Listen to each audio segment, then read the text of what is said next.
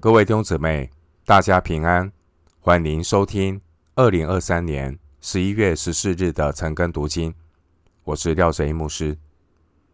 今天经文查考的内容是《箴言》十六章二十到三十三节，《箴言》十六章二十到三十三节内容是智慧人生。首先，我们来看《箴言》十六章。二十到二十四节，谨守训言的必得好处，依靠耶和华的便为有福。心中有智慧，必称为通达人。嘴中的甜言加增人的学问。人有智慧，就有生命的泉源。愚昧人必被愚昧惩治。智慧人的心教训他的口，又使他的嘴。增长学问，良言如同蜂房，使心觉甘甜，使骨得医治。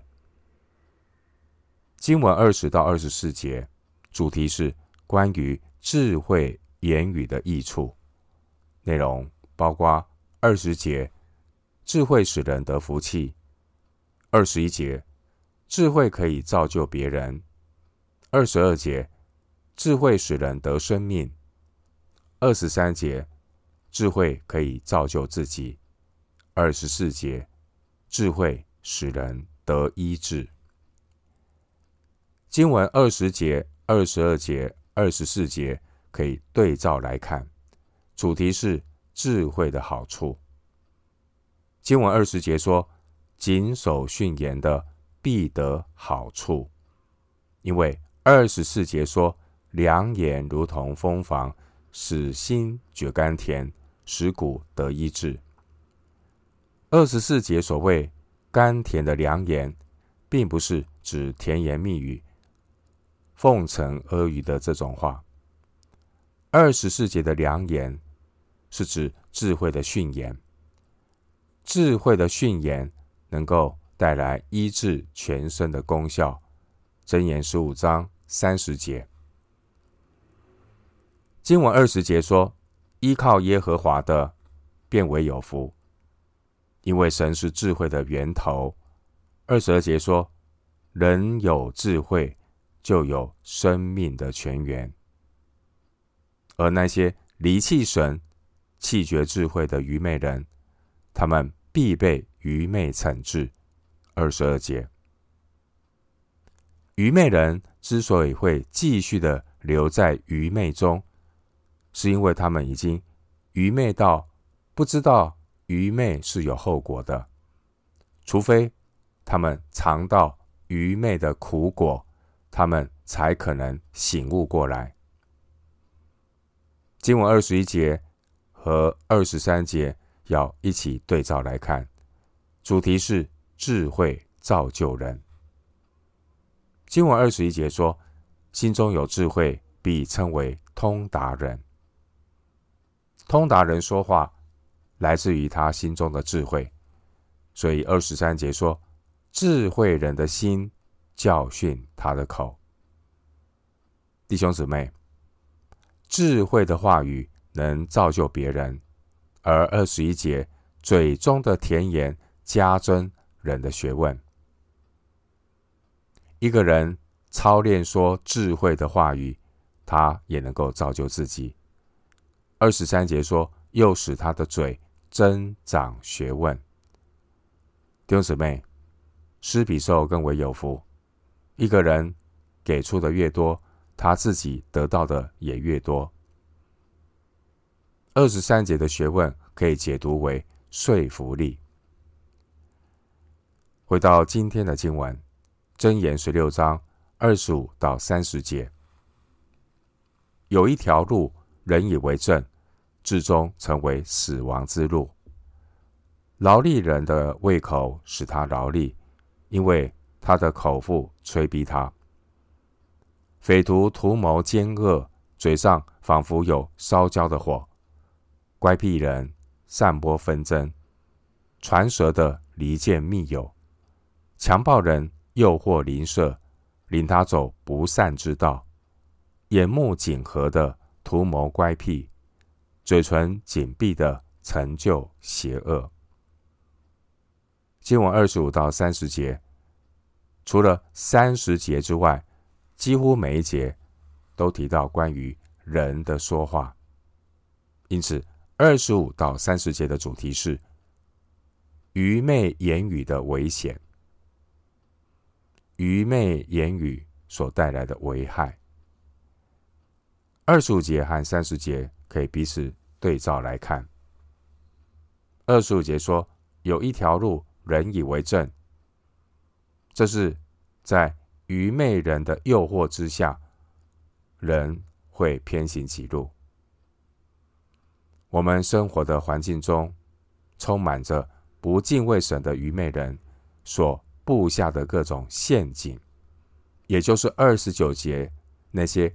诱惑人的不善之道，弟兄姊妹，通往地狱的道路都是用谎言铺成的。谎言重复的越多，人们就以为是真理。一条路上，路上有很多的脚印，一条路上的脚印越密，人们就越以为是正路。但是谎言终究还是谎言，不会因为很多人走，它就不是谎言；不会因为很多人很多人走这条路，它就是一条正路。谎言就是谎言，邪路就是邪路。二十五节说，这条人以为正的路，终究还是至终成为死亡之路。另一方面，前往天国最有效的方法，就是要分辨哪条通往那条路，哪一条路是通往地狱的道路。要分辨，要怎么分辨？凡是与通往永生的道路背道而驰的路，就是死亡之路。属神的人要离死亡之路。越远越好。基督徒透过圣经真道的学习，认识那一条走向永生的道路，这样才能够真正的远离死亡之路。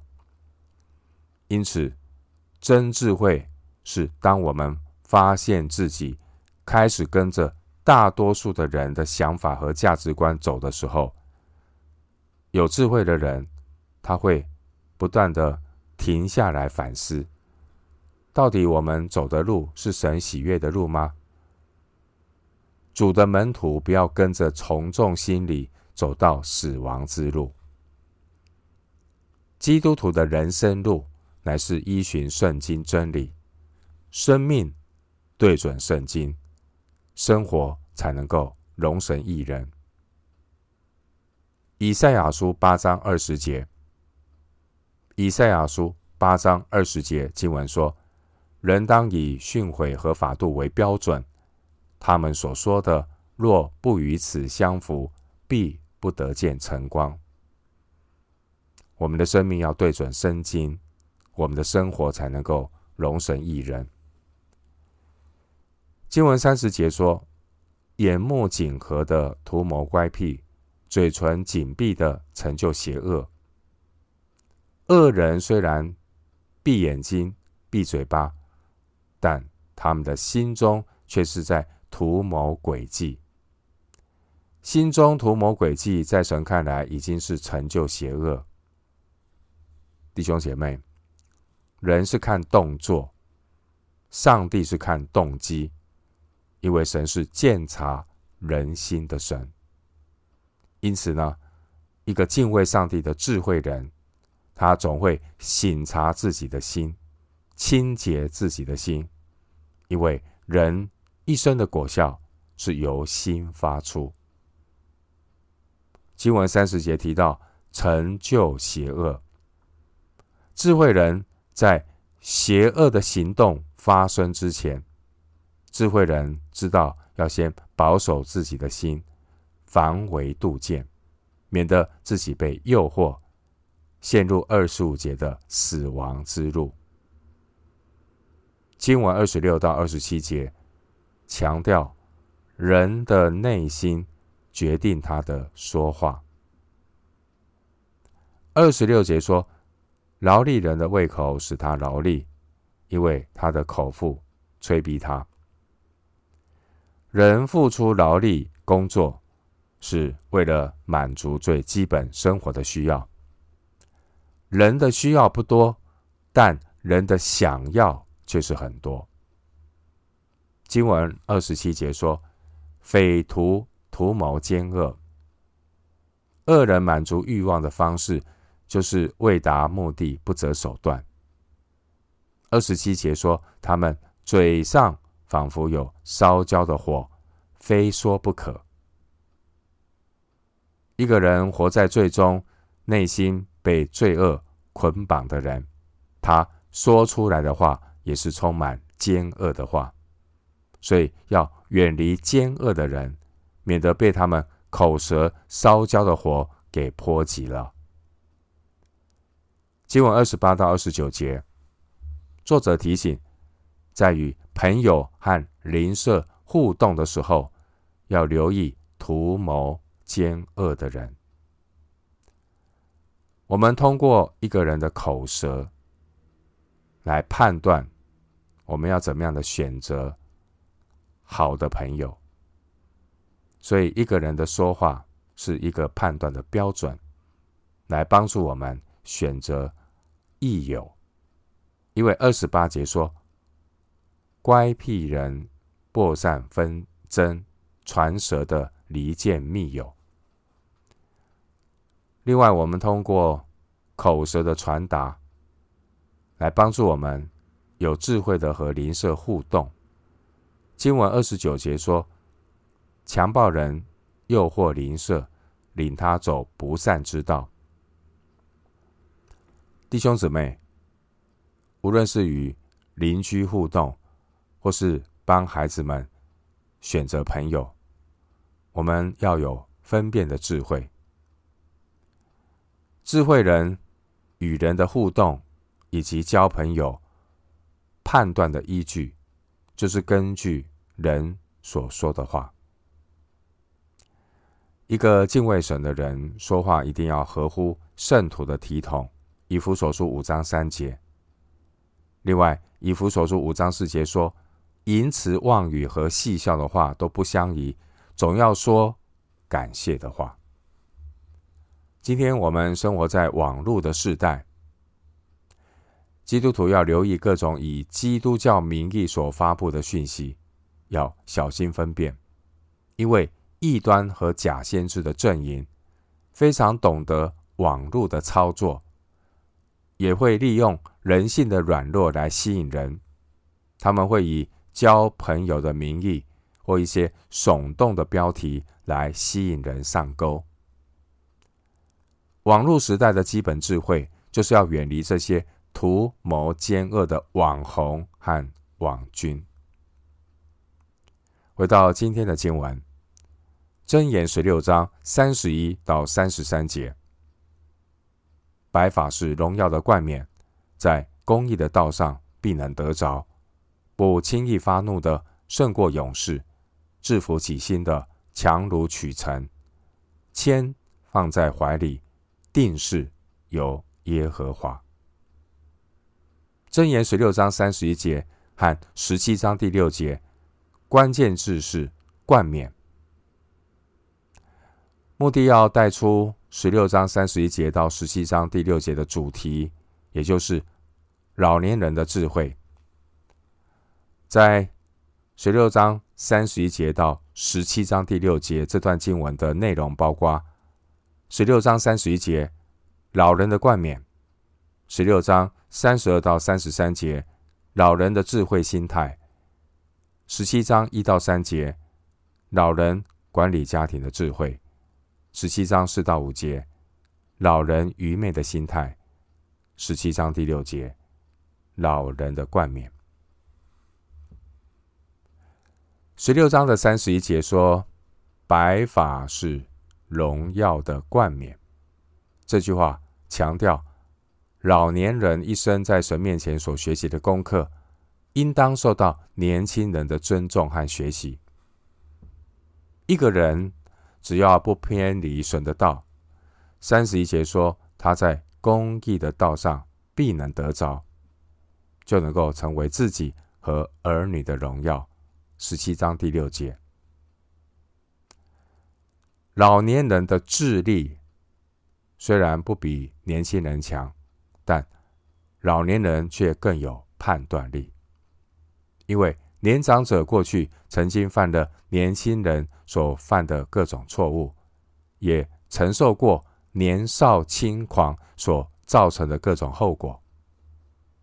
年长者有来自前车之鉴的判断力，这些人生经验也是他们付了代价才学到的学分。他们人生的经验可以参考，透过反省所得到的经验之谈是宝贵的。弟兄姊妹，我们纵看人的一生，人从一无所知的来到世上，到了二十来岁，二十来岁的年轻人就觉得自己好像无所不知，所以。只有在经过几十年之后，一个人才会成熟，有足够的智慧，发现自己懂得太少。因此，当人活到一定的岁数，面对问题不再重蹈覆辙，能够及时的发现以前的愚昧，也能够深刻的反省，更知道要谦卑倚靠神。这样的老人。就是智慧老人。老人最怕老糊涂。什么是老糊涂？就是倚老卖老，灵性靠老本，吃老本。老老人呢，最怕就是不再心意更新变化，不再谦卑祷告，不再殷勤研读圣经，甚至呢，读经祷告。变成了宗教的社交活动，这样的老人很容易变成固执的老人、自以为是的老人、食古不化的老人。我们都要谨慎，免得将来也成为这样的老人。一个有智慧的老人，他虽然走过人生大半岁月，但却还能够持续有。敬畏耶和华的心，这样的老人就是智慧老人。一个有智慧的老人，他对于过去的错误，他能够谦卑的反省，而这些人生的前车之鉴，就成为了他的智慧。因此，象征岁月的白头发，就成了他真正荣耀的冠冕。但是，有白头发不一定有真智慧，因为有一些人，他人生的悲剧在于老得太快，成熟的太慢，因为他们不肯走在三十一节那公义的道上。这样的人拒绝反省自己的愚昧，因此呢，活得越老就越固执，活得越老。就越自以为是，以至于他的白头发就成了象征刚硬固执的标志。经文三十二到三十三节延续三十一节的出思路，三十二到三十三节要指出智慧人的养生之道，当然呢，也包括老人。三十二节说，不轻易发怒的。胜过勇士。一个智慧人，他有柔和谦卑的生命。马太福音十一章二十九节，有柔和谦卑生命的智慧人，不会轻易发怒。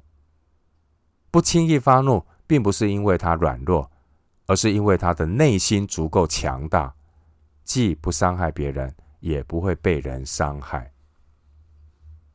三十二节说。制服己心的强如取成。人一生的过程有得有失，重要的是要保守自己的心，不要患得患失。智慧人生不会因一时的得胜而沾沾自喜，但我们要警醒，因为我们一生都在面对征战，与老我、世界和魔鬼征战。一个人上了年纪，如果还是轻易发怒，不能够制服己心，表明他只是年纪增长，但是他还没有成熟，还没有学到生命的功课。这样的老人还不能够六十而耳顺，他即使是满头白发，也没有象征智慧的荣耀冠冕。经文三十三节说。签放在怀里，定是有耶和华。三十三节是智慧人的态度。智慧人知道万事都在神的管理之中。一个有智慧的人，随着年纪的增长，如果他还能够找到让生命发光发热的目标，不断的学习和进步，并且靠主喜乐，随遇而安。五十而知天命，懂得世界上的事都在神的手中，看淡个人的荣辱，不再强求结果，这样的人就是一个有真智慧的人。弟兄姊妹，人生有不同的阶段，人生的过程有不同的阶段，在年轻的时候有理想、有目标、有热情。努力打拼，就如同一条船出海航行，要往既定的目标前进，驶向某一个港口。而在这个航行的过程中，难免会遭遇到风浪。但是人生的阶段一旦到了晚年，他航行的状态就好像挪亚方舟。挪亚六百岁进方舟。而方舟并不是要驶向哪个港口，而是要让上帝掌舵，所以任何风向都是顺风。有神同在，就有平安，就能随遇而安。人到了晚年的人生，就好像挪亚方舟，照样可以过得充实幸福，因为惊喜会在任何地方出现。因此，年纪大了，不要太执着固执。我们唯独需要坚持的，就是每一天要灵修、亲近神，领受上好的福分。要过节制的生活，适度的运动，均衡的营养，好好的睡觉，让神在每一天当中引导你个人的挪亚方舟，在人生的汪洋中前进，如同当年上帝引导挪亚方舟，在人看来好像是任意漂泊，但挪亚方舟却是有神的同在，有神同在就有平安，信靠主的老人就能够随遇而安。我们今天经文查考。就进行到这里，愿主的恩惠、平安与你同在。